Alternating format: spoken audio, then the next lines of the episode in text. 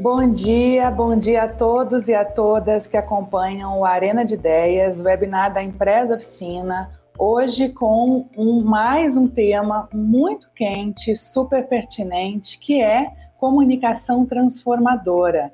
Qual é a fórmula para que empresas de, de setores tão distintos possam ter uma comunicação de fato autêntica e transformadora? E a gente convidou hoje pessoas super ilustres de diferentes setores e que têm, de fato, é, desenvolvido um trabalho de comunicação muito engajador e muito é, revolucionário nesse momento de pandemia.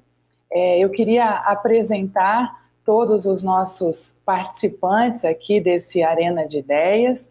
É um grande prazer, já queria agradecer pelo tempo de todos vocês, é de fato um grande prazer. Começando aqui então pelo Ricardo Pena, o Ricardo é o diretor-presidente da Fundação de Previdência Complementar do Serviço Público Federal do Poder Executivo. Isso tudo que eu falei é a FUNPRESP, né?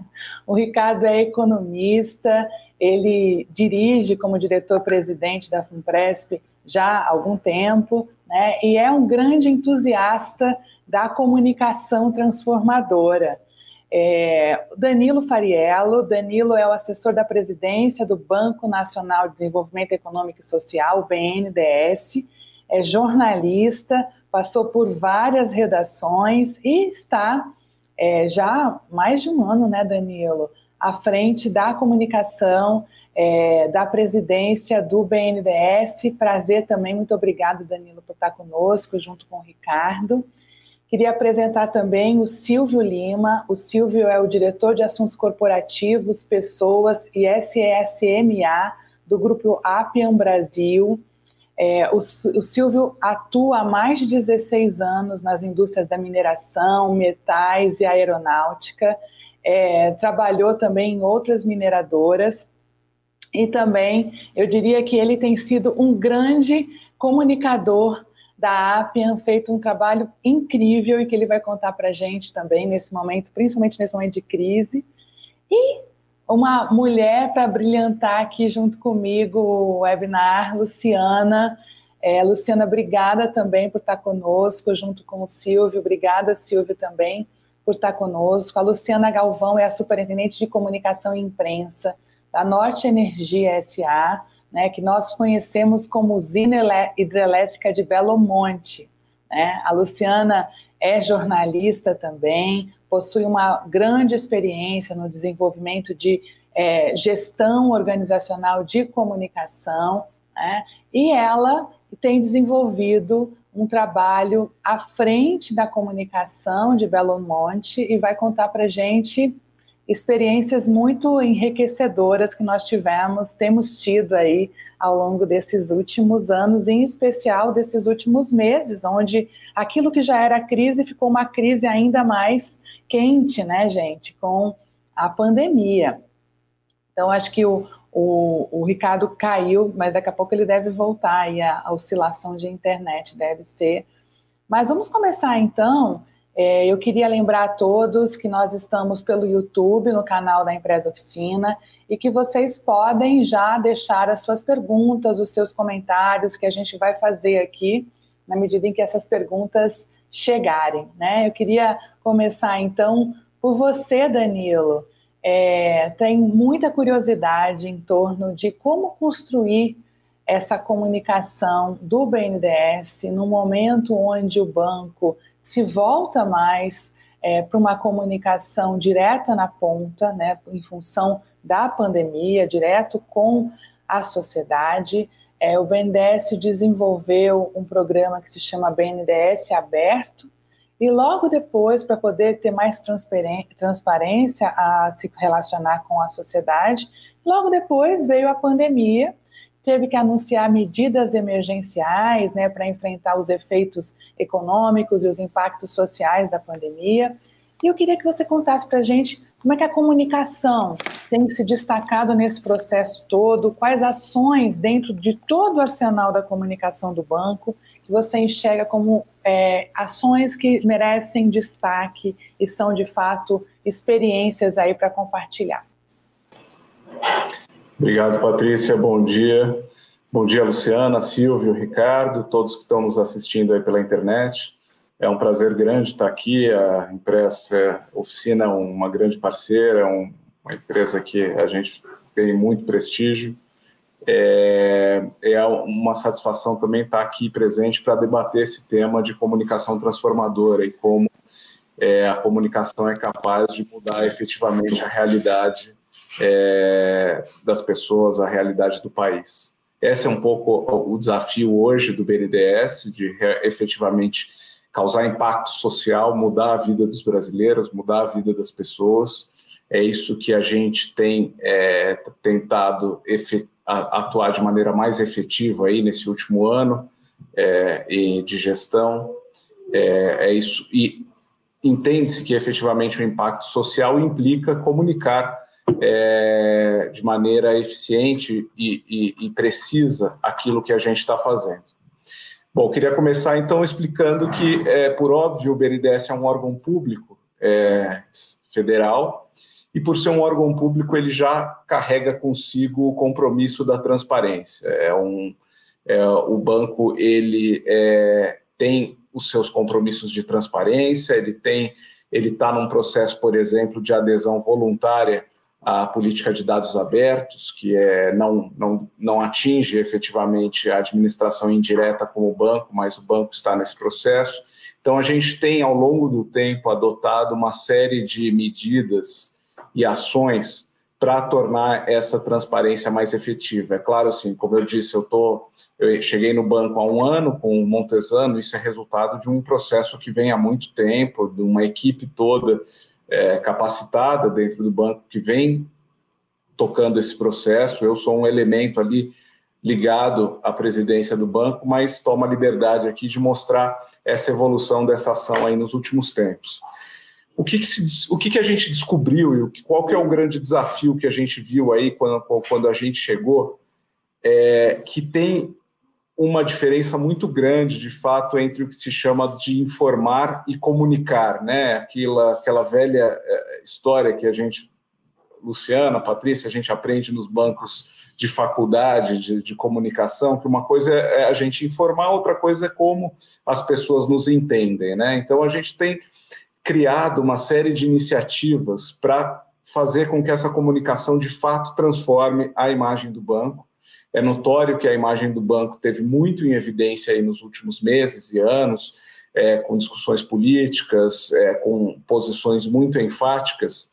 Então, esse nosso desafio, e isso foi muito interessante colocado numa entrevista do próprio Gustavo Montesano aí nesses últimos meses, para a Folha, se não me engano, em que ele falou quando surgiram aí algumas dúvidas sobre processos e, e, e, e, ações e relações do banco com empresas privadas, ele assumiu claramente que o, o banco tem o desafio da explicação. Nós temos esse compromisso de colocar para as pessoas exatamente e ser entendido sobre exatamente o que se passa dentro do banco. A partir desse processo, a gente criou um, um como a Patrícia citou, a gente criou um, uma ação específica denominada BNDES Aberto, na qual foram voluntariamente pelo banco colocadas ali numa página exclusiva na internet, com, com, com elementos de, de redes sociais explicando todas as ações nas quais as pessoas tinham dúvidas. Então, tem ali como é que o BNDES se relaciona com a JBS, como é que o BNDES se relacionou com a exportação de, de serviços. Aquilo foi um processo, não foi um processo fácil, assim, a gente imagina que todos vamos ver aqui algumas experiências de transformação efetiva que não são fáceis, assim, demandam uma, um, um esforço interno dos, das equipes, dos, do, das instituições muito grandes, é, mas a gente atingiu hoje o BNDES aberto, é uma plataforma viva, na qual qualquer dúvida nova, qualquer questionamento que surja sobre as ações, a clareza das ações do banco, são ali colocadas.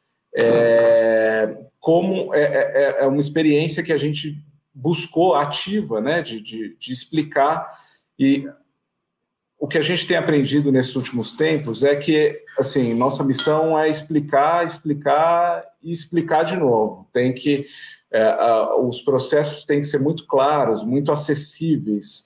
O banco, e aí isso é um desafio para mim, para o próprio Gustavo Montesano, que é um cara de, de mercado financeiro, assim, não é fácil, não é simples, não é trivial entender as questões que se relacionam a uma entidade do tamanho do BNDES, todos os seus processos, todos os seus produtos, todos os seus elementos têm muitas nuances que são difíceis de explicar, não é simples, é, mas a gente tem esse desafio. É preciso que todos entendam exatamente o que se passa para que essa imagem do banco tenha essa transformação, para que seja mais aceito e efetivamente a gente tem acompanhado um pouco dessa evolução. Eu queria, bom, deixar essa introdução aí, mas a gente voltar e a gente conversar e estou à disposição. Obrigado, Patrícia. Obrigada a você, Danilo. Achei incrível aí como você conseguiu resumir tanta coisa, né?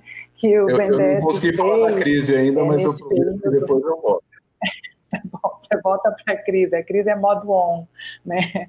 Mas eu acho, eu acho super relevante o que você está dizendo, que muitas vezes a gente ouve que não, eu já comuniquei isso, eu já falei aquilo, eu não entendo por que, que tem essa dúvida, né? Mas isso já está no site, a gente já falou nas redes sociais, né? Então, uma das estratégias é entender que nós temos públicos tão distintos, tão heterogêneos, que a comunicação ela é o dia todo, o tempo todo, daquilo que a gente já falou muitas vezes. Né? Então, é, e, e isso ligado à visão estratégica da comunicação, porque nós comunicadores, nós muitas vezes ficamos reféns da liderança. Quando a liderança entende o papel da comunicação, né, o sucesso já metade do sucesso já está garantido.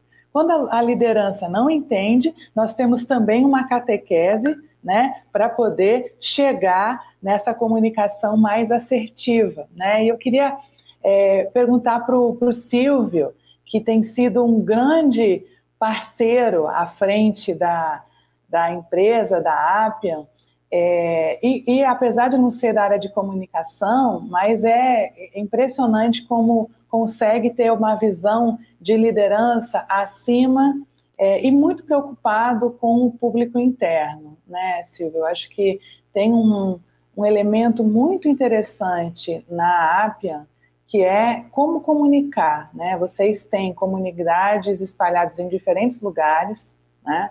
E agora, durante a pandemia, vocês viveram também a questão do home office, né? Então, empregados ficaram separados, um grupo home office, um grupo tocando as operações nas minas, né?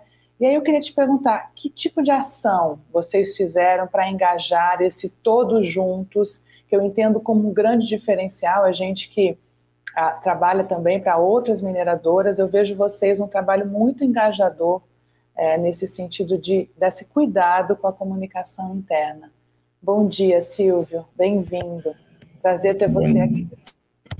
Bom dia, Patrícia, muito obrigado. Bom dia, Danilo, novamente, Luciana, Ricardo. Prazer enorme estar aqui com vocês, poder compartilhar um pouco do que a gente tem vivido, né, do que a gente tem feito e certamente aprender com todos vocês também, né, das grandes experiências que, que cada um tem, tem vivido, né. É, muito, 30, 30 não, 10 segundos sobre a né, a AP, a gente é um fundo de investimento privado, né, com base em Londres, a gente tem um escritório corporativo é, em Londres, ok, e operações em alguns países da África, Austrália, é, Canadá e, e Brasil. Né? Agora, falando um pouco sobre o Brasil, que é a jurisdição onde eu estou mais envolvido, é, eu acho que esse aí demais. Né? O, o ponto fundamental para a gente, né, onde a gente tem buscado sempre, né, independentemente da pandemia, é, basear tudo aquilo que a gente faz é, é, é, colocar as pessoas como a base, o elemento fundamental de tudo que está acontecendo, né? a pedra fundamental da nossa gestão. Né? E, e, de novo, é, a gente trabalha assim, né, porque a gente entende que essa é a forma de fazer. Então, é claro que a situação da pandemia é, nos colocou numa condição de vivenciar isso de uma forma ainda mais evidente, né, de ainda mais clara, de demonstrar isso com muita clareza para as pessoas que isso não é simplesmente um discurso é, bonitinho que a gente pode escrever um, um, canal na rede social daqui e dali, mas a gente vive de fato isso no dia a dia em todas as ações que a gente faz. Né? Então a gente atuou muito rápido, assim, né? primeiramente para poder fazer os ajustes que precisavam ser feitos né, em relação à, à condição atual, né, da existência é, da pandemia, existência de uma, de uma, potencial doença contagiosa, e assim como, como todos nós, eu imagino, né, que estamos aqui nessa conversa, os que estão nos assistindo, as suas respectivas empresas, né, a gente buscou é, é, colocar, né, trabalhar no sentido de preservar né, o bem-estar, preservar a segurança das pessoas. Né. A gente fez todos os ajustes necessários, tanto aqui no escritório de Belo Horizonte, que, como você colocou, foi fechado, né, as pessoas aqui estão trabalhando em home office ainda, a gente pode falar sobre isso depois, mas a gente vai começar um retorno gradual para quem quiser é, e achar que pode, deve, tem condições individuais de, de voltar para o escritório, né, a partir da semana que vem. É, mas esse é o ponto, né? Buscar guiar todas as nossas ações com base na segurança e no bem-estar das pessoas. Né? E aí a gente pode voltar a olhar para o negócio, né? Se as, as pessoas estão bem, é, o negócio começa a caminhar como uma consequência natural, né? Porque as pessoas são a base de fato do negócio. E eu, vou repetir isso várias vezes, mas é porque a gente realmente acredita nisso. Né? E, e, com o negócio, negócio estável, a gente consegue é, é, não só cuidar das pessoas internamente, mas contribuir também para aqueles que estão no entorno. Né? A gente está olhando né, para operações na Bahia, em Alagoas, né? Então, são centenas de milhares de pessoas que estão no entorno que é, podem se beneficiar, e eu acho até que devem se beneficiar da nossa presença, né? E a gente buscou é, é, é contribuir para essas pessoas em diversas formas, né? Com suporte à manutenção de renda, né, em diversas ações né, sociais que a gente tem e aqui outras que a gente construiu é, em função da pandemia para poder suportar a manutenção de renda daquelas pessoas, principalmente aquelas de mais baixa renda que, portanto, é, tiveram é, é, é, é foram mais impactadas né, por essa situação de pandemia. compras locais, né, a gente contratou estagiários e menores aprendizes né, das, das comunidades vizinhas para poder contribuir né, com uma renda específica, né, com uma renda sólida e, e segura né, para aquelas famílias é, que estão no entorno.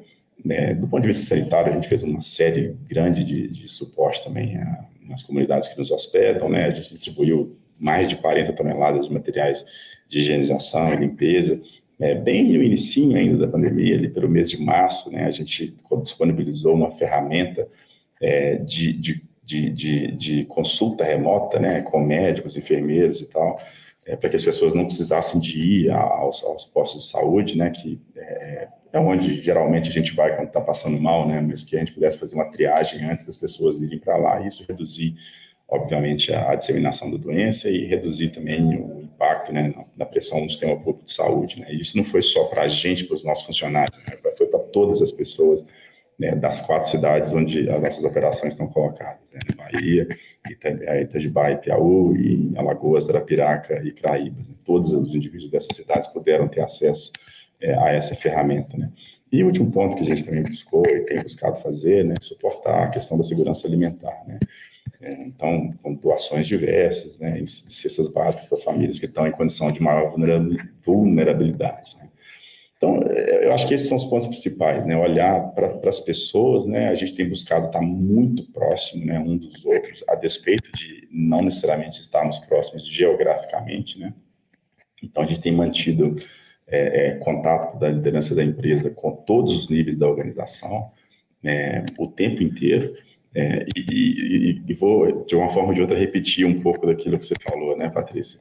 Em tudo que a gente faz, a gente comunica. Né? Tudo. Mesmo que você não fale nada, você está comunicando, querendo ou não, em todas as ações, né? tem uma mensagem implícita, tem uma mensagem é, é, explícita, né? E a gente tem sido extremamente cuidadoso, né, em, em manter uma coerência absoluta e irrestrita entre o que a gente faz e os nossos valores, né, os nossos valores enquanto empresa. Tudo que a gente faz está baseado nos nossos valores. Né? Eles nos guiam em quaisquer condições, em quaisquer situações. Né?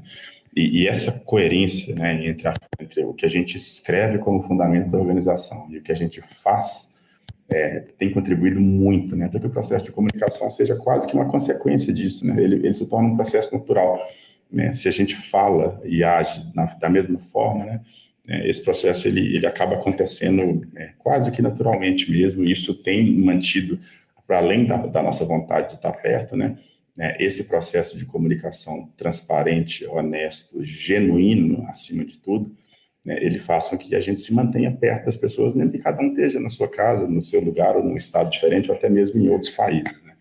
Então, esse é, é, é o primeiro primeira colocação que eu queria colocar e agradecer de novo a oportunidade de a gente estar tendo essa conversa.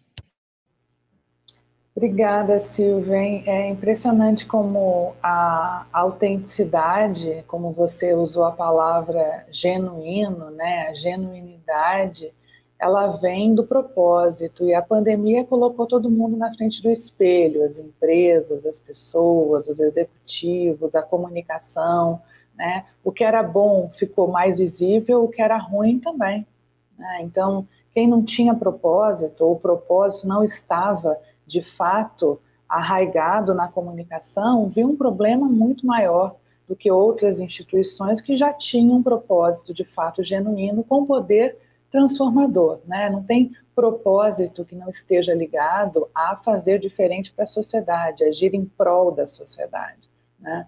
E, e é interessante demais te ouvir porque é, pessoas em primeiro lugar significa comunicar o tempo inteiro, né? É, quando a gente fala, poxa, robôs, eu poderia mandar alguns códigos, mas pessoas não. Nós somos complexos e essa complexidade se reflete na maneira também como a gente enxerga a comunicação, né? E é engraçado, é curioso que a gente, quando a gente olha quais são as principais características requeridas hoje dos profissionais pelo Fórum Mundial, Fórum Econômico Mundial em 2020, está lá. Primeiro lugar em, soft skill, resolver problemas complexos. E aí foi feito recentemente uma pesquisa com executivos pelo LinkedIn e resolver problemas complexos passou a estar do lado em comunicar de forma eficiente. A pandemia trouxe essa necessidade desses soft skills que é não é inerente apenas ao comunicador, mas todo líder hoje.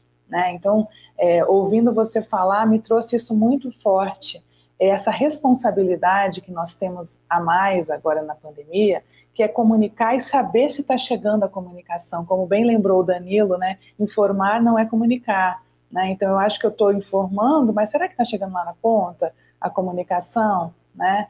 É, eu queria aproveitar esse momento aqui de, de internet funcionando para o Ricardo Pena, que está aí sofrendo com a internet, Ricardo é, para te fazer logo uma pergunta, por favor, antes que caia de novo, e não vai cair essa internet. Mas eu queria falar um pouquinho sobre a comunicação transformadora também da, da FUNPRESP, né? Para quem não sabe, a FUNPRESP é uma entidade nova, tem apenas sete anos de existência, já tem quase 100 mil participantes, e, eu queria que você falasse um pouquinho qual foi o papel da comunicação nesse processo de criação, desenvolvimento da entidade, né? É, como é que o tempo inteiro é muito da sua característica a inquietude, né? Então, sempre buscar além, além, além. E agora, no momento onde nós temos outros desafios no serviço público, uma mudança previdenciária no serviço público brasileiro, né? E que a comunicação passa a ser ainda mais vital para que o participante perceba o valor da fundação, né? Da Funpresp. E eu queria que você contasse como é que foi esse processo, quais são os desafios e qual o papel da comunicação. Ricardo também não é comunicólogo, é, de formação, mas eu acho que ele me coloca no chinelo em muitas situações, assim, uhum. que a ideia sempre vem dele, aquela história que a gente estava falando do líder, né? Quando o líder abraça a comunicação, como é, já é sucesso garantido. Obrigada por estar conosco. Ah, ele caiu, não acredito. ele caiu, a internet não está colaborando hoje com o Ricardo. Mas quando ele voltar, então, gente, ele responde essa pergunta. Eu espero que ele volte logo. E eu vou passar a bola para a Lu. Ah, Ricardo voltou, que bom. Responde rapidinho, Ricardo. Então. Responde rapidinho. Tá, obrigado então pela, pela oportunidade. Patrícia, pelo convite. É, saudar aqui os meus colegas, né, a Luciana, o Silvio, o Danilo, também poder compartilhar minha experiência. E a nossa experiência. Bom, aqui foi sempre um desafio a montar a Funpress, foi do zero, a gente estava mudando de paradigma, como a Patrícia falou, né? o servidor entendia que o Estado era provedor integral da aposentadoria, e na verdade não é, né? o Estado tem que prover o mínimo, estabelecer políticas públicas, e no caso da previdência privada, cabe a cada um o seu esforço, a sua cultura, a sua educação para se preparar para a previdência. Então, a comunicação aqui ela foi um pilar. É, vocês sabem que a previdência é um produto de longo prazo e ele está baseado muito o quê? na governança, na reputação. Então, é, e a gente teve vários problemas reputacionais recentes e então era sempre um desafio é, apresentar a Previdência. Nós tivemos muitas resistências dos servidores, dos sindicatos, e a comunicação foi um pilar fundamental desde o começo. É, Para você chegar a 120 carreiras, a 26 estados, é, falar com médico, falar com diplomata, falar que a internet do Ricardo voltou a ter um picozinho de que pena. A internet não está colaborando hoje. Não sei se vocês estão ouvindo ele, mas eu acho que falhou, né? Falhou a internet. A gente está com esse problema. Ele já tentou pelo laptop, tentou pelo celular. Voltou, Ricardo. Voltou? É, então tá, tá, tá difícil aqui, mas estou insistente, estou Estou querendo acompanhar aqui, mas de todo jeito, eu, só para resumir, então, é, falar que a comunicação, a gente sempre enxergou ela como um pilar fundamental, desde o início até hoje. Hoje, com a, com a crise sanitária da pandemia também, a comunicação nos ajudou muito, tem nos ajudado. A gente, inclusive, não perdeu receita, não perdeu participante. É, é uma fundação hoje que, a, que arrecada por mês 100 milhões de reais, fatura 100 milhões de reais. E a gente tem usado a comunicação para desenvolver. Então, a gente começou lá no boletim, hoje a gente tem mecanismo aí de inteligência artificial que nos ajuda e que tem realmente reforçado o papel da previdência complementar. Então, a comunica comunicação para a gente sempre foi estratégica, a gente sempre olhou como um pilar fundamental. Sem ela, a gente não teria chegado nesses números, teria escalado a organização dessa forma. Então, eu acho que o, a mensagem aqui é que nós não podemos abandonar a comunicação, a gente tem que sempre pensar nos obstáculos através da comunicação, como é que a gente vai sobrepor os obstáculos, que, que são muitos. Então, eu queria dizer que a gente enxergou, enxerga e continua vendo a comunicação como algo que pode transformar realmente uma organização. Conseguimos, Ricardo, que bom. Se eu soubesse que a sua internet ia falhar tanto, a gente teria feito isso é, presencial com você numa sala, eu na outra, para dar certo a internet. Tá certo. Obrigada, brigadão. Eu acho que a, a Fumpresp é de fato um case, é um case vivo de superação de comunicação. É, é impressionante a uhum. inquietude em querer comunicar bem para o participante o tempo todo. Né? E o que você falou agora da inteligência artificial, a gente recém lançou a Vic, né, que é assistente digital da, da FUNPRESP, que faz toda a, a, interação com o participante, né, por meio do site, e isso também demonstra aquela história de você querer dar a comunicação instantânea, né? Não adianta a gente não perder o timing da comunicação. Comunicação tem a ver com timing. E isso é, é um dos elementos dessa boa comunicação da FUNPRESP. Não querer apenas ter uma continuidade, uma perenidade, mas ter agilidade também em comunicar. E faz toda a diferença no momento de crise, né, gente? Eu colocaria como uma das receitas também, né? Quando a gente fala da fórmula da comunicação autêntica, o timing, ele está entre elas e é um dos sucessos da comunicação da FUNPRESP é, na minha visão, e aí corroborando com o que o Ricardo falou para gente.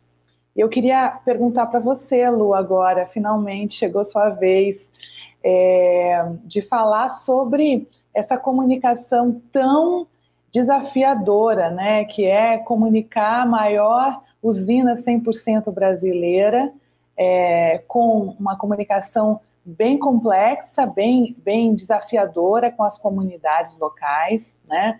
vocês têm uma necessidade de engajar em grande escala, e nesse momento de isolamento social, é, vocês abusaram ainda mais do poder das redes sociais, né? E criaram, inclusive, uma campanha é, que ficou muito, muito bem sucedida, a hashtag Tamo Junto. É, e eu queria que você contasse é, para a gente como é que é, né? Trabalhar comunicação nas comunidades locais, é, e também como é que foi desenvolver essa campanha, como é que tem sido o sucesso dessa campanha. Obrigada por estar conosco, Luciana. Agradeço pelo convite, bom dia a todos, bom dia Silvio, Danilo, o Ricardo, que acho que caiu a internet dele, mas bom dia também, a você, Patrícia. Ah, de fato, bom dia a todos que estão nos acompanhando aí nessa live. De fato, é uma comunicação desafiante comunicar sobre a maior usina 100% brasileira. Belo Monte é uma usina que tem um histórico aí percorrido de questões complexas de reputação, de imagem, e tudo isso foi enxergado de três anos atrás como um desafio que precisava ser trabalhado de uma forma consistente, profissionalizada, e a partir desses três anos foi criada uma área dedicada à comunicação e imprensa dentro da empresa Norte Energia, que é a empreendedora responsável pela usina hidrelétrica Belo Monte. A gente precisava investir mais em comunicação, estruturar essa comunicação para poder percorrer aí as várias etapas é, de conquista de uma melhor percepção sobre o empreendimento, sobre os benefícios que ele trouxe para a região onde ele está instalado. Belo Monte está instalado na região uh, sudoeste do Pará,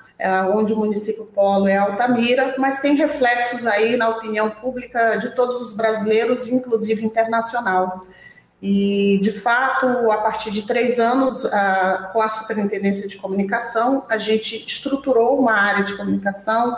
A, empresa, inclusive, é nossa parceira na comunicação digital, mas nós trabalhamos hoje em todos os eixos de comunicação de uma forma integrada, porque, de fato, é uma usina hidrelétrica, mas ela percorre aí uma série de outros uh, temas questões de meio ambiente, de relacionamento com públicos e com os seus stakeholders que precisava ser tratado de uma forma estruturada. Então, é, é uma grande satisfação poder ter trabalhado desde o início, plantando essa sementinha de uma comunicação estruturada e integrada dentro da empresa Norte Energia. E com todos esses desafios, a gente tem conquistado aí ao longo desses últimos três anos uh, novos espaços, novos relacionamentos e novas percepções. É um trabalho de formiguinha. Uh, crises, elas existem o tempo todo. Acho que em comum aí com todos os colegas a gente tem de que a gente administra aí uma série de questões uh, que trazem uma necessidade de você colocar mensagens diariamente de forma muito transparente e continuada para que os públicos tenham uma informação qualificada, porque do outro lado eu tenho uma série de outros atores no ambiente em que a gente interage, que é o de, do setor elétrico, de hidrelétricas, e ainda mais em se tratando de uma hidrelétrica na Amazônia, que colocam pontos que a gente precisa ir desmistificando e trabalhando ao longo do tempo. E esse é um trabalho que a gente vem realizando e colhendo já esses resultados. Só que nos deparamos de março para cá com uma pandemia. E como se comunicar na pandemia com os públicos que são importantes, prioritários, que estão aqui na vizinhança da hidrelétrica, que também estão na nossa área de abrangência dos municípios, no estado do Pará, na Amazônia, de modo a também ter essa percepção da parte de todos os nossos stakeholders nacionais e internacionais. A gente realmente precisou investir aí, mais do que nunca, numa comunicação inventiva, mas acima de tudo empática, porque de fato é o que todos os colegas que me antecederam falaram, nós estamos vivendo um momento que é comum a todos a falta de total controle sobre o que virá do futuro, porque nós não temos ainda uma vacina, nós não temos uma certeza de quem vai ou não vai pegar a doença, o Covid-19, e esse foi um grande desafio que a gente passou a percorrer, de certa forma, muito similar às experiências já narradas pelos colegas, com a comunicação digital, aí nos facilitando a comunicação remota, nos permitindo manter a nossa interação e relacionamento, que foram muito cultivados nos últimos três anos e que a gente não podia perder esse grande ativo que nós conquistamos ao longo dos últimos três anos, que foi um, um melhor relacionamento, um bom relacionamento com as comunidades vizinhas e com todo o público da região aqui onde o empreendimento está instalado. E a partir daí, além, obviamente, de trabalhar com todos os mecanismos remotos de comunicação, a gente buscou realmente investir aí ah, em apoio, em suporte ah, cidadão para a região onde a gente está instalado. Nós investimos aí 6 milhões, mais de 6 milhões de reais, em, e, obviamente, a comunicação para e passo, sempre divulgando isso, ah, em EPIs, que são os equipamentos de proteção individual, em testes rápidos, em insumos, em leitos de UTI, porque vocês imaginam, nós estamos no interior do Pará, numa região amazônica, cuja estrutura, a infraestrutura não é a mesma que você encontra no Rio, São Paulo, em Brasília, e de fato a empresa esteve muito próxima e se colocou de mãos dadas em parceria com a comunidade aqui da região. E é óbvio que a comunicação precisava ser muito transparente, continuada e buscar alcançar através dos vários e diversos canais de comunicação e a partir de então, obviamente, os remotos foram priorizados para que as pessoas tivessem conhecimento de que a gente estava ali junto. E por que não estamos junto? Foi aí que a gente deu essa denominação ao projeto de responsabilidade social engajamento com as comunidades do entorno chamado Tamo Junto, onde nós temos oportunidade aí de interagir por meio de uma plataforma que a empresa nos dá, nos dá o suporte aí nessa plataforma, onde os públicos todos com os quais a gente interage, que são as pessoas que foram reassentadas pelo empreendimento, para que a gente pudesse construir a usina, são as comunidades indígenas, são as comunidades das cidades, das áreas urbanas dos municípios que estão aí no entorno da usina e que a gente tem a oportunidade de não só trocar ideias, manter informações atualizadas sobre medidas e cuidados nesse período de pandemia, como também desenvolver ações de engajamento visando que essas comunidades se mantenham com renda, com interação social, cultural, nesse período tão desafiador que nós estamos enfrentando aí com a pandemia de Covid-19. O Tamo Junto é isso, são todos unidos numa rede de parceria em que a Norte Energia entra aí como um ator de, de viabilização desse espaço para que a gente possa estar unido, enfrentando juntos a pandemia. E o resultado disso, gente, é que a gente tem conquistado aí um espaço cada vez mais positivo, não só na imprensa, nos meios de comunicação, como também na percepção de cada um dos públicos com os quais a gente interage aqui na nossa área de abrangência no estado do Pará.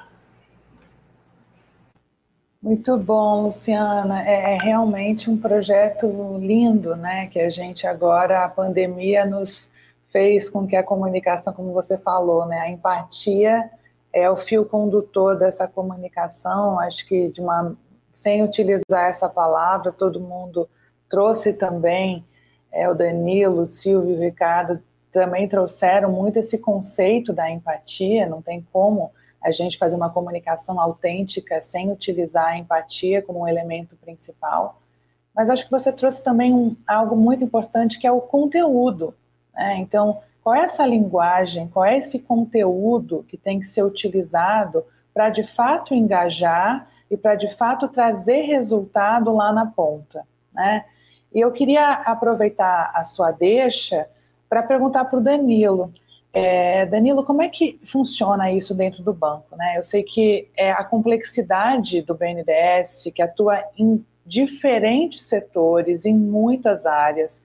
Eu sempre falo para o BNDES, quando tenho oportunidade de estar com os executivos, é um celeiro de pautas positivas, é uma fábrica de pautas positivas, mas são, é muito complexo você explicar a ação desse banco né, para diferentes camadas da sociedade brasileira, desde uma pessoa que está em busca de um auxílio emergencial até um investidor estrangeiro, né? Então, é, ou uma dona de casa que está sem saneamento básico na sua rua.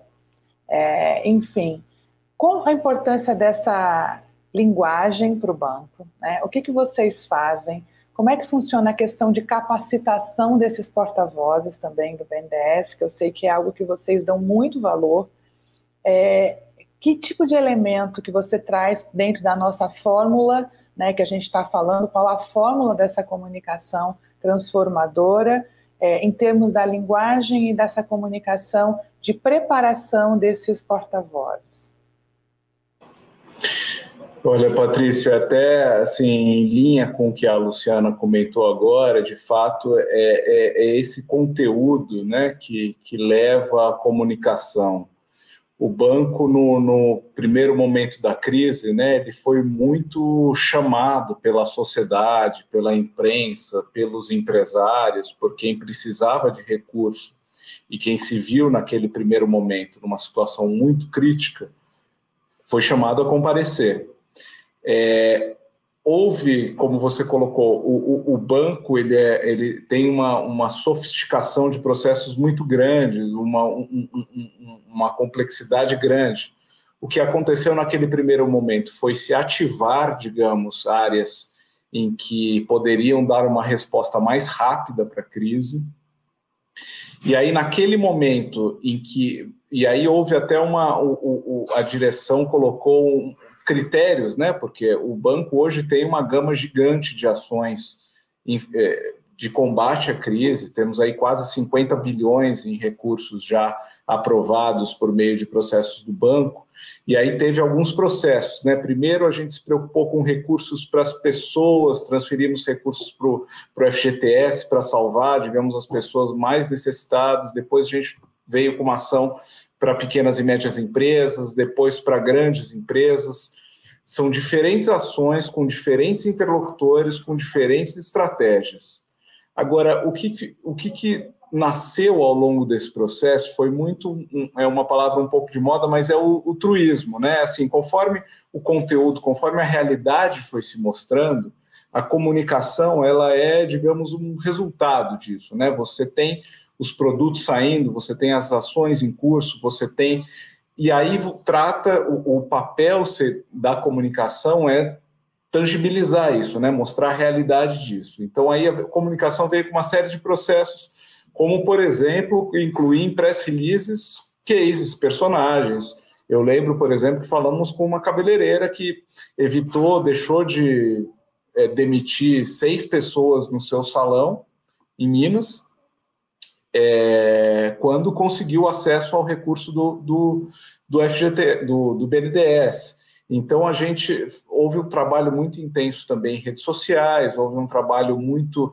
É, a gente fez vídeos tutoriais, assim, literalmente, como você vai conseguir o acesso ao dinheiro do, FGT, do BNDES, que era algo assim que, que não existia, é, ou de, existia de uma maneira mais tímida e que foi potencializado.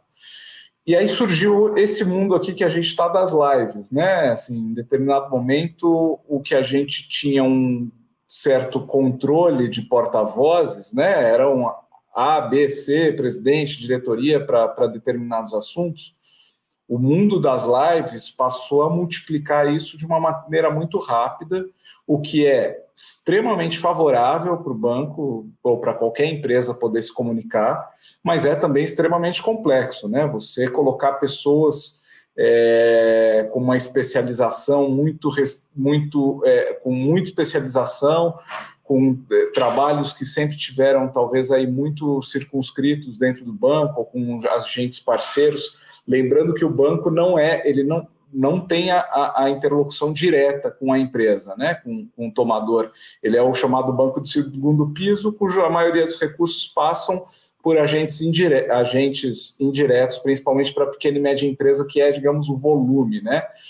Então, a gente passou por um processo muito grande de treinamento desses porta-vozes, a gente tem controle sobre participação, quem vai em qual webinar, qual é o público que vai ser atingido, recomenda. O que a crise, de fato, mostrou para a gente, aquele processo que eu coloquei lá na frente, de, da diferença entre informar e comunicar, isso teve que entrar num 2, 3, 4.0 muito rápido. É, então foi um processo muito, muito, muito intenso, mas que hoje a gente está vendo aí é, com as entregas também. Isso fica um pouco. É claro que a demanda ainda é grande, é claro que a crise ainda é severa, principalmente na saúde, assim, é, é mas também na economia. É, a gente não superou isso, a gente está atuando também nessa retomada, mas é, houve um aprendizado e um desenvolvimento muito muito rápido aí de, de, de tecnologias e de estratégias e de treinamento, capacitação exatamente para que o banco pudesse ser mais acessível, pudesse ser mais compreensível e pudesse estar mais perto de quem precisava nesse momento. É interessante, viu, Danilo, porque a acessibilidade tem a ver com se fazer compreender.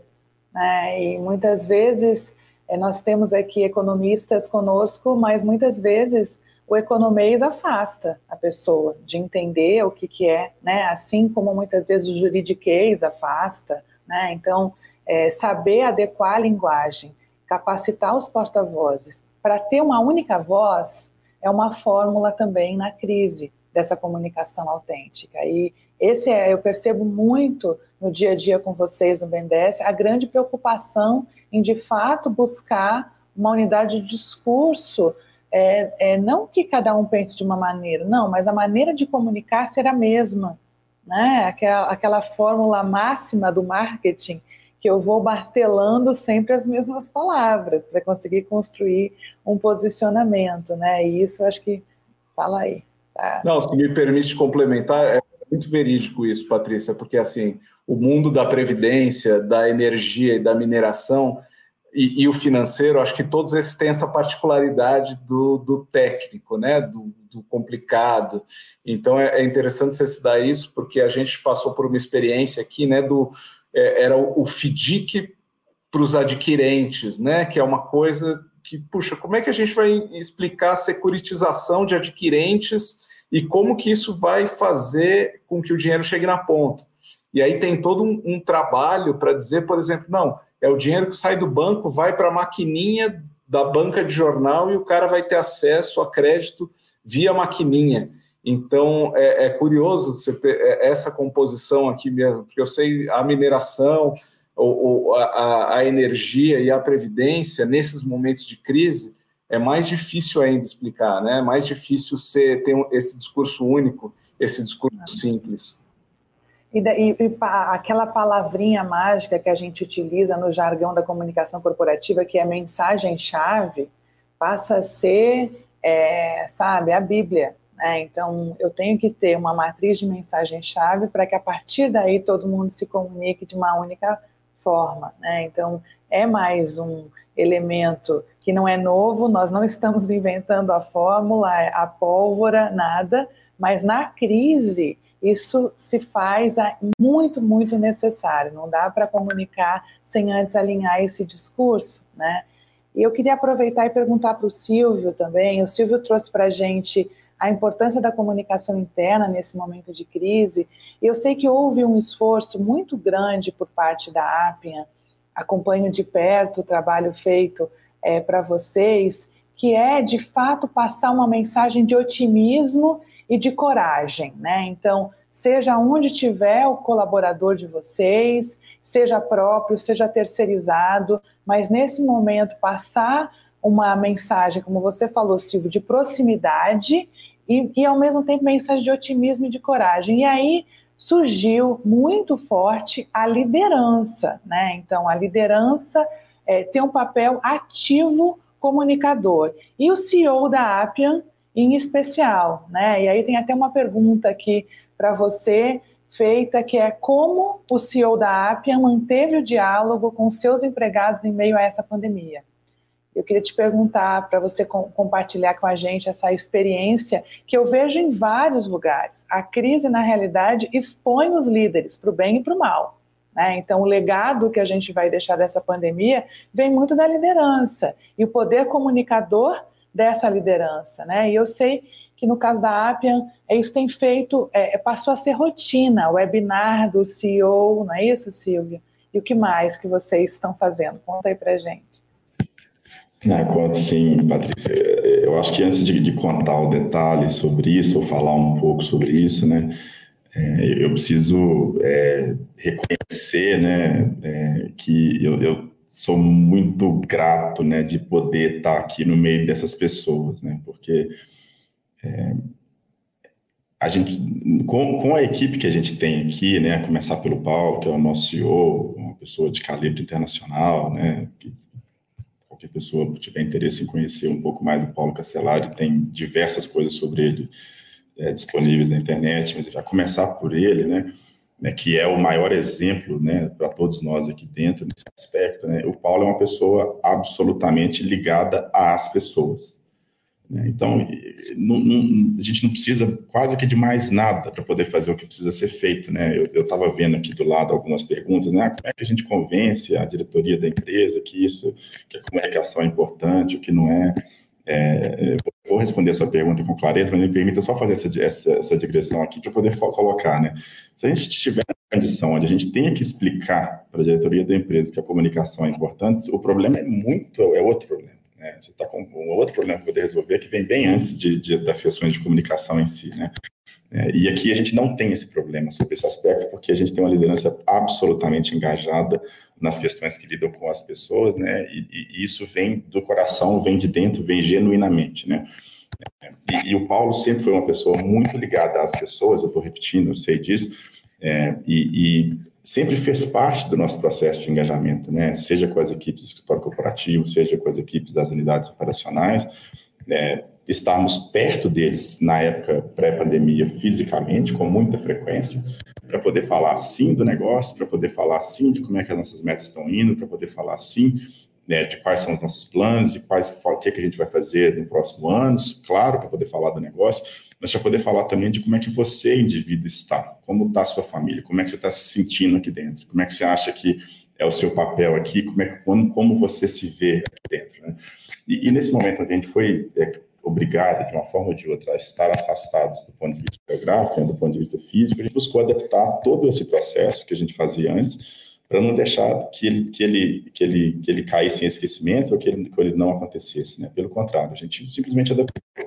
É, e a gente fez assim diversos né, webinários com a presença do Paulo para poder falar, seja um happy hour, seja um café no final da sexta-feira, é, com as pessoas que tivessem interesse em participar, seja sobre para celebrar né, as conquistas que a gente teve nesse momento agora, que são conquistas que precisam ser celebradas sim, porque o nível de dificuldade aumentou, é, para poder falar das coisas que eventualmente a gente não, não deram certo, que a gente precisava, é, é não, não, era para deixar a peteca cair, é, que faz parte também, né? A gente vence um dia, outro dia você perde, é assim a vida.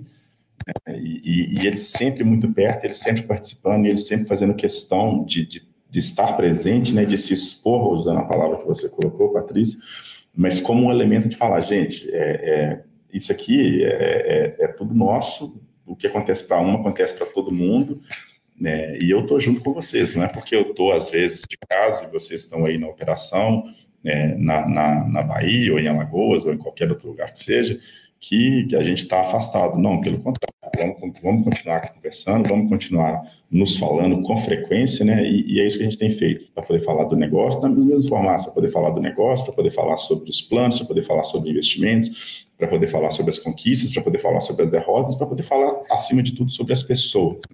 É porque são elas o fundamento do negócio, afinal de contas. É elas que, elas que nos mantêm de pé, são elas que estão lá é, carregando o piano nas costas, né? São essas pessoas que estão fazendo, tendo, estão garantindo que eu continue recebendo meu salário, né? Que eu possa trabalhar de casa ou que eu possa vir para o escritório. Elas são, são a fonte de tudo isso. A gente faz muita questão de reconhecer isso.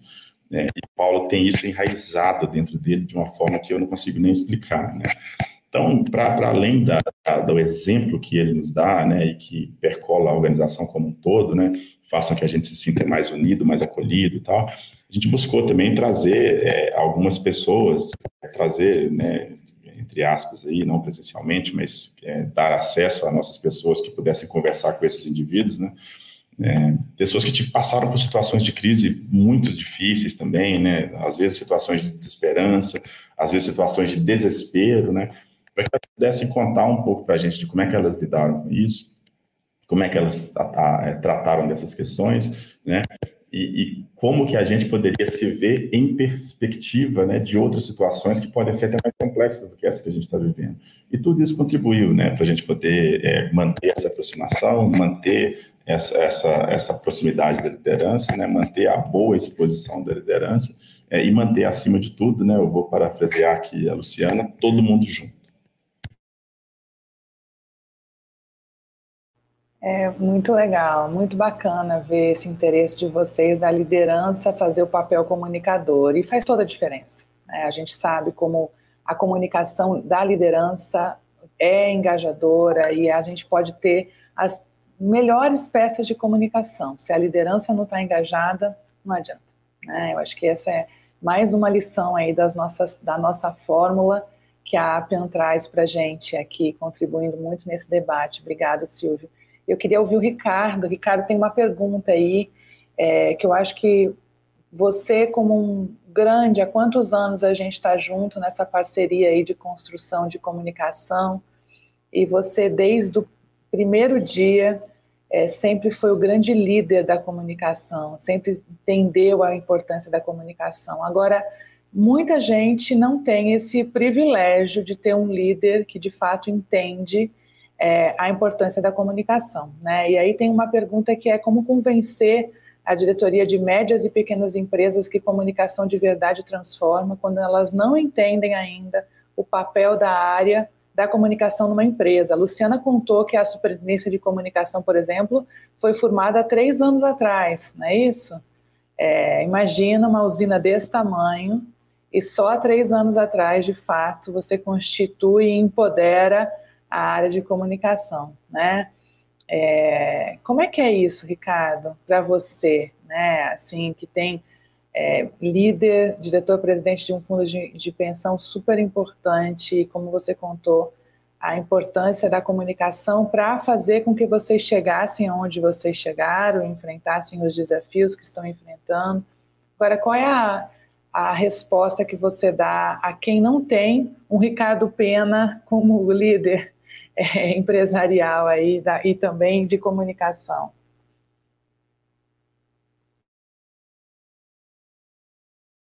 A gente não está te ouvindo, Ricardo. Acho que você está no mudo. Opa. Agora foi. Então, eu escutei o Danilo, falou muito bem aí do, da, dos porta-vozes, enfim, do, da linguagem. Eu acho que o papel da, da liderança ele é fundamental eu, eu, eu não sou como, comunicólogo, não, não tenho formação nessa área, mas desde o primeiro momento entendi que a comunicação, no nosso caso, ela era, ela era fundamental. Então, uma, uma fundação que nasceu do zero. A gente até brinca que nasceu na garagem.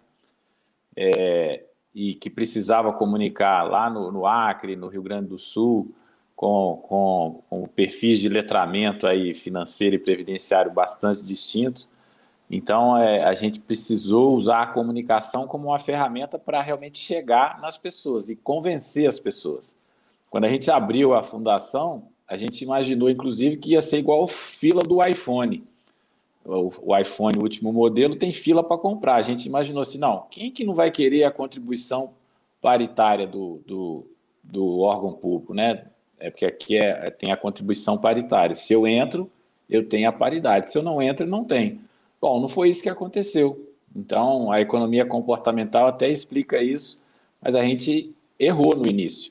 Então, nós, nós precisamos, naquele momento, utilizar a comunicação primeiro para informar, depois para orientar e depois para ajudar né, e a, as pessoas a entender o que, que elas realmente estavam perdendo, a proteção social dela, da, da sua família, é, do que, que representa a Previdência, ou seja, a formação de um patrimônio, Então, é, não, não foi simples e, assim, isso sensibilizou a, a, não só a mim, que era o presidente, mas as outras lideranças aqui dentro.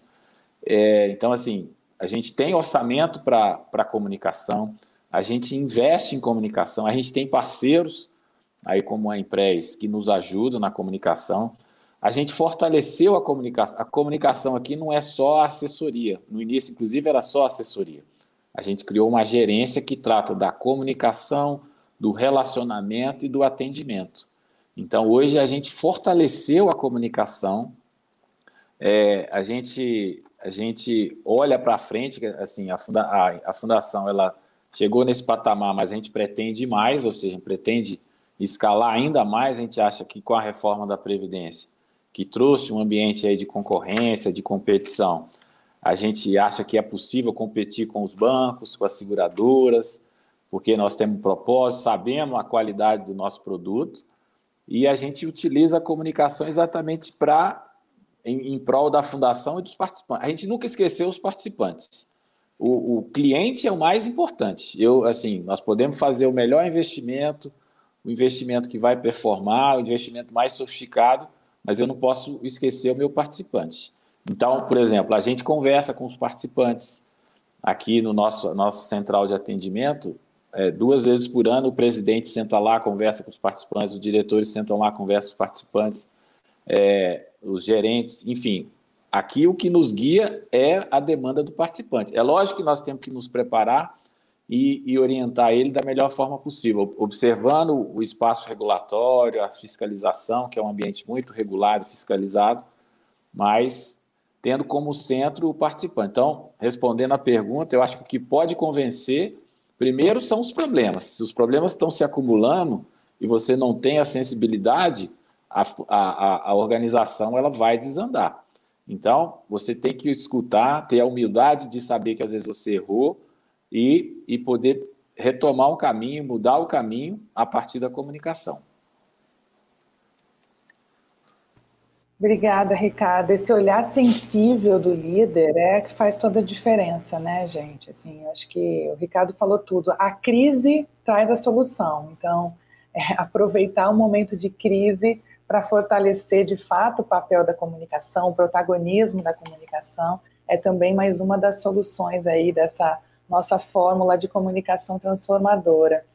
E chegou uma pergunta da Ivana Crisanto, que é como tem sido a experiência de vocês para uma comunicação transformadora nessa guinada digital, mantendo a valorização das pessoas e uma atuação próxima de seus públicos. Eu queria pedir para a Luciana que é a superintendente da Norte Energia, responsável pela comunicação, entre muitos desafios também na comunicação de Belo Monte, né, Lu? É, para você responder e também já dar suas considerações finais, passa muito rápido esse nosso webinar aqui, e aí queria que você puxasse a fila com essa resposta e aí também já deixasse seus recadinhos finais aí, te agradecendo pelo seu, pela sua super contribuição aqui hoje conosco. Obrigada, Patrícia. Então, eu queria trabalhar três palavras-chave de tudo isso: transformar, liderança e tradução da mensagem, que eu acho que foram discutidas aí pelos meus colegas anteriormente e que de fato são a base de qualquer comunicação que se que se preserva enquanto comunicação direta, sem intermediário entre a empresa e seus públicos. E esse tripé tem sido fortalecido sempre na Norte Energia. A gente entende que a liderança estimulou ao longo desse período em que a comunicação vem ganhando protagonismo na empresa. Ah, não tenha dúvida que sem a visão da liderança, inclusive no sentido de estruturar uma área de comunicação. Isso não teria acontecido, a gente não teria percorrido esse caminho e aprimorado esses processos de relacionamento com os públicos internos e com as comunidades, com os nossos stakeholders, em razão, inclusive, do nosso histórico desafiante e reputacional, que isso é, é fato, todos conhecem, a gente tem aí um histórico e uma reputação e que há caminhos a percorrer para a gente aprimorar não tenha dúvida. E ainda em cima desse tripé, e aí colocando a palavra empatia junto, a, não só liderança, mas também todo o time engajado em fazer comunicação na Norte Energia, tem buscado inventividade, de forma criativa, buscar meios de cada dia mais interagir e ser compreendido, porque eu acho que essa é uma grande questão para Belo Monte. A gente precisa ser melhor compreendido. Então, se a gente não estava até então sendo tão bem compreendido enquanto empreendimento estruturante para um setor fundamental para o país, que é o setor de energia, e também um, um empreendimento que trouxe desenvolvimento para a região onde ele está instalado, está instalado, de fato a gente precisava trabalhar melhor as nossas mensagens e buscar traduzi-las, porque de fato a gente também tem um ambiente muito técnico, em especial na área socioambiental, que hoje, internamente, eu também respondo por essa área socioambiental, é uma área extremamente técnica, que envolve relacionamento com stakeholders e intervenientes bastante específicos, cumprimento de legislação ambiental, como traduzir isso e melhorar o nosso relacionamento com os nossos públicos diretos ou seja, com as comunidades vizinhas, com os povos indígenas, porque a gente tem aí um componente de relacionamento muito importante para a hidrelétrica, que é com os povos indígenas. E aí a gente trouxe esse, é, é, é esse desafio para o nosso dia a dia, pensar o tempo todo em uma melhor forma de ser compreendido no sentido de que a gente deixe claro qual é o nosso papel e também promova aí um intercâmbio de informações, uma interação, porque comunicação é isso, não é só a nossa mensagem, é receber também as informações e as contribuições, as dúvidas, as reclamações, enfim, todo esse conjunto que é o que realmente traz uma interação e um engajamento. E aí a gente tem um exemplo recente da empatia e tradução, um exemplo que a gente considera bem sucedido, mas é muito recente, que veio com a pandemia, que é a nossa tradução para a comunicação com os povos indígenas, para os três troncos linguísticos existentes aqui entre as etnias que habitam o Médio Xingu, que é a nossa área de abrangência. Então, até então, a nossa comunicação que se dá por meio de um sistema de rádio com os povos indígenas, eu estou falando aqui, gente, de um território de 5 milhões de hectares, em que a gente tem compromissos e tem interações com esses povos indígenas em razão do licenciamento da hidrelétrica. Então, eu interajo com esses povos, eu desenvolvo programas ambientais e sociais com eles, então a gente tem uma interação muito próxima. E a comunicação se dá por meio de sistema de rádio, radiofrequência. Na pandemia, a partir da pandemia, a FUNAI estabeleceu que nós não poderíamos mais acessar presencialmente as terras indígenas e as aldeias, justamente para proteger os povos indígenas, que de fato é uma população mais vulnerável em situações de epidemia. Como que a gente pensou para manter uma comunicação remota melhor com esses povos, inclusive instruindo e colocando para eles a necessidade deles se protegerem nas aldeias, deles evitarem contatos externos, irem para a cidade e também terem todos os cuidados aí, as medidas sanitárias para evitar a contaminação do Covid-19. A gente já se comunica com os povos indígenas desde 2011 só que sempre com as lideranças. Normalmente são as lideranças que falam português, ou seja, que entendem a nossa língua. E aí entra a questão do traduzir. A gente, a partir da pandemia, estabeleceu uma nova modalidade de comunicação, onde nós nos comunicamos agora na língua dos indígenas.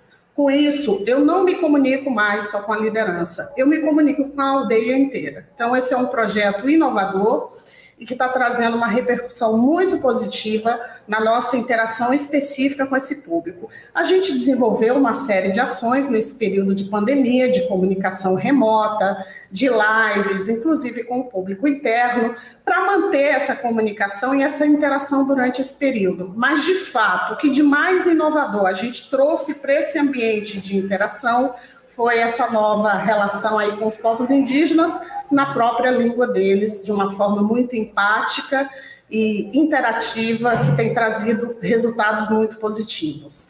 Acho que para finalizar, agradecer a oportunidade de ter conhecimento também de áreas tão diversas, mas que a gente percebe que temos desafios comuns e que comunicação hoje se tornou protagonista do relacionamento do ser humano como um todo ainda mais em pandemia. A gente sabe que tudo que nós conseguimos construir ao longo desse período que estivemos em quarentena, distanciamento social, mas ao mesmo tempo mantendo as nossas atividades essenciais, veio muito dessa construção de comunicação e que a gente, nós, técnicos e executivos da comunicação, não tenha dúvida, tivemos muito trabalho, muito desafio, mas eu considero que fomos bem sucedidos aí, porque estamos com nossas empresas estruturadas, passando por essa fase, engajados e olhando aí para um novo momento, um novo normal, ao mesmo tempo trazendo algumas coisas do que era antigamente, mas inovando, não tenha dúvida. Muito obrigada.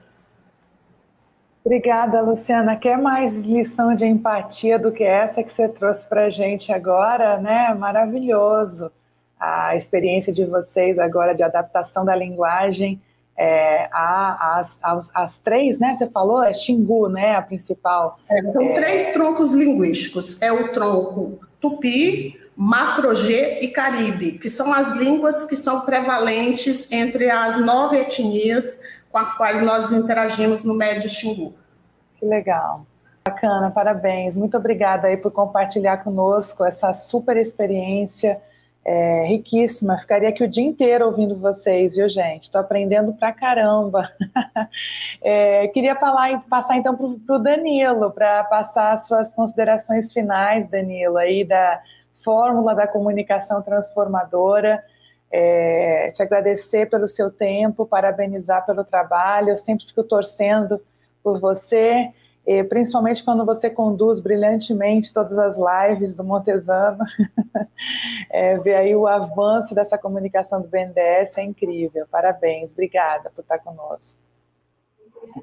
Obrigado, Patrícia. Foi mais uma inovação, né? As lives aí também, já que a gente está falando em inovações na, na na, na pandemia, é uma questão curta sobre as lives até, né, que acabaram a gente está fazendo sempre, é, mas a gente inovou também, a gente, bom, chegou na pandemia, né, a gente tinha nossas tradicionais, as nossas tradicionais coletivas, né, foram para a internet, a gente pensou, poxa, como é que a gente vai fazer para transpor para a internet as entrevistas coletivas que sempre foram abertas, todos os diretores participaram, é, participavam, respondíamos a todas as perguntas, então foi aí um aprendizado rápido que a gente colocou também, uma forma como não dava para colocar todos os, os, os, participantes, os jornalistas dentro é, de, um, de, um, de um universo como esse aqui, de, de espaço limitado de webinar, a gente desenvolveu um sistema em que, é, por meio da equipe, né, a gente recebe as perguntas, as perguntas são passadas para mim, eu faço para o presidente,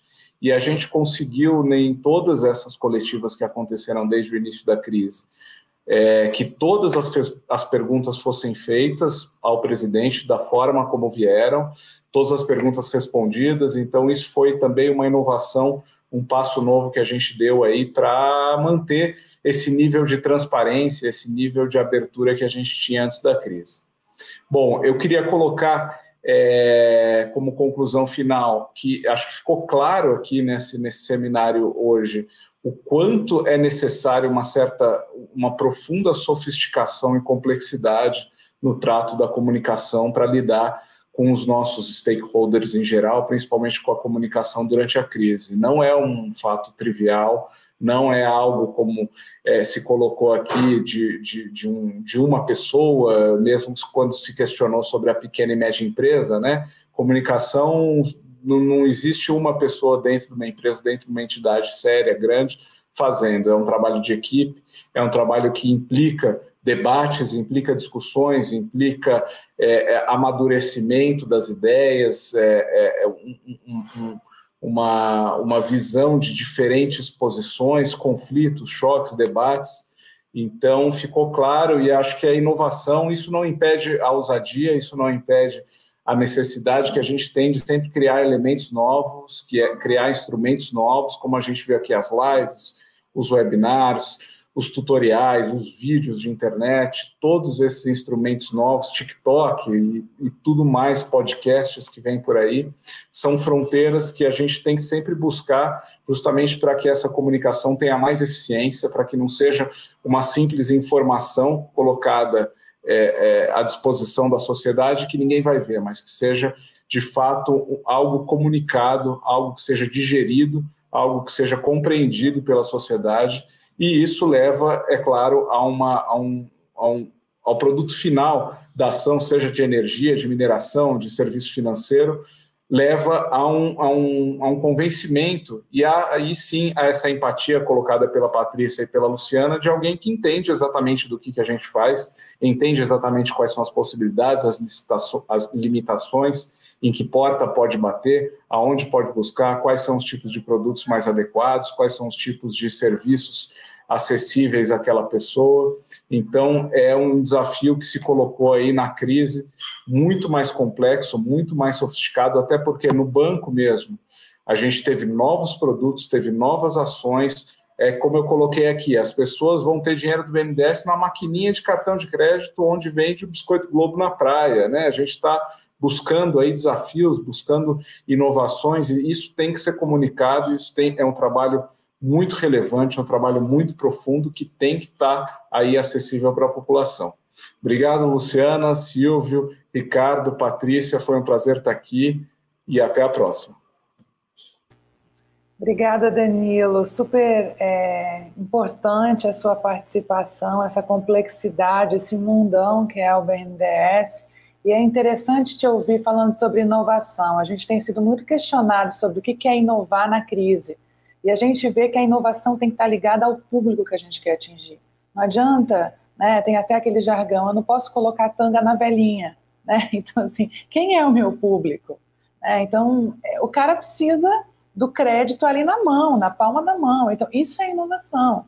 Né? A inovação da Luciana é conseguir adequar a comunicação dela para o idioma de uma etnia que antes que agora vai chegar como na, na pandemia, né? Então, a gente também conseguir é, significar o que é inovação é uma fórmula dentro da nossa comunicação autêntica, né? Não, TikTok não é para todo mundo, como o Danilo falou, né? Então, é, ah, pode ser interessante nesse momento para esse público, ou seja, a gente tem essa visão muito complexa, né? Assim, de que qual de fato é o nosso desafio, qual é o nosso público, qual é a nossa prioridade. Né? A crise muitas vezes nos deixa com tanta coisa que a gente tem que fatiar esse problema, tendo sobre o ponto de vista de, primeiro, em primeiro lugar, qual é o público que eu preciso me comunicar, para depois eu entender o que, que é o significado da inovação.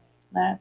E eu queria passar então agora para o Silvio. Silvio, é, para você fazer as suas considerações finais, te agradecer mais uma vez por estar aqui conosco, por trazer é, experiência tão profunda da comunicação da Appian, né, é um segmento tão é, difícil de comunicar, uma comunicação árida, e vocês conseguiram fazer com tanta leveza, isso que eu acho tão incrível, vocês conseguiram fazer uma comunicação otimista no momento de luto. É, e te agradecer e deixar aí para você falar um pouquinho, concluir para a gente. Obrigado, Patrícia. Assim, eu vou tentar ser bem breve aqui, falar de uma coisa que talvez seja um pouco lugar comum, talvez até óbvia, mas que ela fica, pelo menos no meu entendimento, né, é, em segundo plano, muitas vezes. Eu acho que, que para a gente poder se comunicar melhor, o primeiro passo é exercitar o ouvido, né? A gente precisa aprender a ouvir, mas a ouvir de verdade, né? Não é, é ouvir aquele intervalo de dois milissegundos entre a, a minha palavra que eu estou falando agora e a próxima palavra para você entrar no meio do que eu estou falando e colocar o que, que você quer colocar. Né? Ouvir, ouvir de verdade, ouvir de formativa, com carinho, com respeito, com cuidado. É, que aí a gente vai poder falar sobre aquilo que as pessoas de fato esperam ter informação a respeito. Né? Então, o primeiro passo fundamental é ouvir, e, e nessa pandemia, essa necessidade que a gente tem de comunicar usando esse, essas metodologias, essas ferramentas que a gente está tendo agora, né, eu acho que é um bom exercício para a gente treinar é, o nosso ouvido, né? Porque a gente precisa colocar o nosso microfone do mudo para poder ouvir o colega, é, a gente precisa aguardar ele terminar de falar para depois a gente é, colocar o nosso ponto de vista, né? E eu acho que isso é absolutamente fundamental para a vida como um todo, né? Independente de pandemia, independente de qualquer coisa, é, acho que o, o, bom, a boa comunicação, ela vai se pautar, claro, na, genu, na, na, genuinidade, falar aquilo que precisa ser dito, falar com transparência, falar com leveza, mas é, sabendo ouvir acima de tudo, porque isso vai guiar é, os caminhos em, em, relação aos temas que a gente precisa falar. Então, muito obrigado pela oportunidade de estar aqui com você, com, com o Danilo, com o Ricardo, com a Luciana, um prazer sempre, é, e vamos em frente. Obrigada, Silvio. É, essa, essa lembrança sua foi fundamental. A gente ia passar aqui esse webinar sem falar sobre escutativa, né, que é o elemento principal para a comunicação efetiva. A gente ouve mais e fala menos, né, para eu poder saber qual é a mensagem, qual é a matriz de mensagem-chave, o que, que eu vou fazer, para quem eu vou comunicar, eu tenho que ouvir. Né? Então, obrigada aí por ter trazido para a gente também esse aprendizado. E com você, Ricardo Pena, graças a Deus a sua internet se manteve firme aí para a gente conseguir concluir e eu poder passar para você fazer as suas considerações finais, te agradecer pelo seu tempo é, e por ter compartilhado conosco tudo que vocês têm feito aí de comunicação, tudo não, mas muitas das coisas que vocês têm feito na estruturação da comunicação da FUNPRESP. Bom, agradecer a oportunidade, dizer que eu aprendi bastante aí com a Luciana, com o Danilo e com o Silvio e, com, e também com a Patrícia, que é a nossa parceira. Bom, o, a minha mensagem final é a mensagem da comunicação na crise. É, nós passamos agora o mês de abril, é, nosso produto aqui depende muito do, do, desempenho, do retorno, né? Já que é uma contribuição que em 30, 40 anos precisa ter uma performance e ela, por conta da crise, afetou os mercados financeiros e nós tivemos um recuo aí nos nossos investimentos perto de 4%. Então, isso, isso mexeu com os nossos clientes, nós tivemos que nos aproximar dele e a comunicação nos possibilitou. Então, tudo que vocês disseram aí desse ferramental é, que existe, webinar, live, podcast, vídeo, a gente, a gente incrementou, é, realmente a comunicação foi fundamental. Mas o que a gente queria era estar perto do, do participante, criar esse relacionamento, não só a, quando a notícia é boa, mas quando a notícia é ruim também, trabalhar com a transparência, entender a aflição dele é, e, e, procurar acalmar. Olha, não, você não pode tomar uma decisão aqui de sacar o dinheiro só porque caiu 4%. Teve momentos que a gente já ganhou 6, 7%. É, então é, é importante dizer para ele: olha, você tem que entender sua previdência no médio e longo prazo. Então, acho que a comunicação nesse período de crise, ela nos possibilitou isso. O que a gente exatamente queria é, é ter o participante por perto, criar um relacionamento mais fortalecido, até porque isso pode nos proporcionar ganhos melhores para a organização. Então, é tornar esse relacionamento mais coeso. Então, a minha mensagem é dizer que a comunicação nos possibilitou, nesse momento de crise, estar mais perto do participante, entendê-lo melhor e poder prover para ele solução, é, no nosso caso aqui, de um serviço de previdência. Então, agradecer mais uma vez a oportunidade, dizer que aprendi muito e gostei também. Obrigada, Ricardo. Obrigada aí por nos é, brindar com esse final de lições de crise também. Eu acho que ficou muito claro aqui, gente, que é, comunicação, a, o protagonismo da comunicação nesse momento de crise. Diferentes setores, mas lições muito próximas, né? muito setores diferentes, naturezas de negócio muito distintas, que foi o grande objetivo desse debate aqui, mas lições muito próximas. A crise aproximou, né? A crise nos deu a oportunidade de fazer uma comunicação muito mais próxima e ainda mais verdadeira quem tinha propósito, de fato, de fato, de concretude, esse propósito foi revelado. Né? A liderança, como lembrou a Luciana, tem, teve um papel e tem um papel muito importante nessa comunicação engajadora. Né? Então, ter uma comunicação de liderança, ter uma comunicação ativa é uma fórmula também. Consistência, como todos falamos, eu tenho que continuar comunicando e comunicando e comunicando. Não adianta falar, poxa, mas está escrito lá no roteiro, está escrito no documento, está no site, eu tenho que continuar comunicando. E essa inovação, ela depende do público. Qual é o público que eu quero comunicar? Qual, o que, que para ele é de fato ser empático? A inovação vem da empatia e não o contrário. Né? Não é a tecnologia que nos faz humanos. A gente nunca pode esquecer disso. A gente tem esse elemento antes de ser humano e aí depois vem a tecnologia ou tudo mais que a gente quiser. E com isso eu queria terminar agradecendo mais é, uma vez todos vocês essa fórmula da comunicação autêntica que todos vocês trouxeram aqui, compartilharam com todo mundo que está com a gente. Dizer que a semana que vem a gente está de volta para discutir sobre Lei Geral de Proteção de Dados e o impacto dela na comunicação. De fato, a gente tem um desafio de comunicação agora, muda tudo dentro das empresas. É, e como é que vão ser esses projetos de comunicação para que as pessoas entendam é, o que é os riscos, os ganhos, os acertos, quais os novos costumes que a gente vai ter que adotar agora com a Lei Geral de Proteção de Dados aí aprovada é, em vigor é, para valer. Com isso eu me despeço e agradeço vocês mais uma vez. Muito obrigada. Bom Valeu, dia. bom dia. Tchau, tchau. Bom dia, obrigado. Tchau, tchau.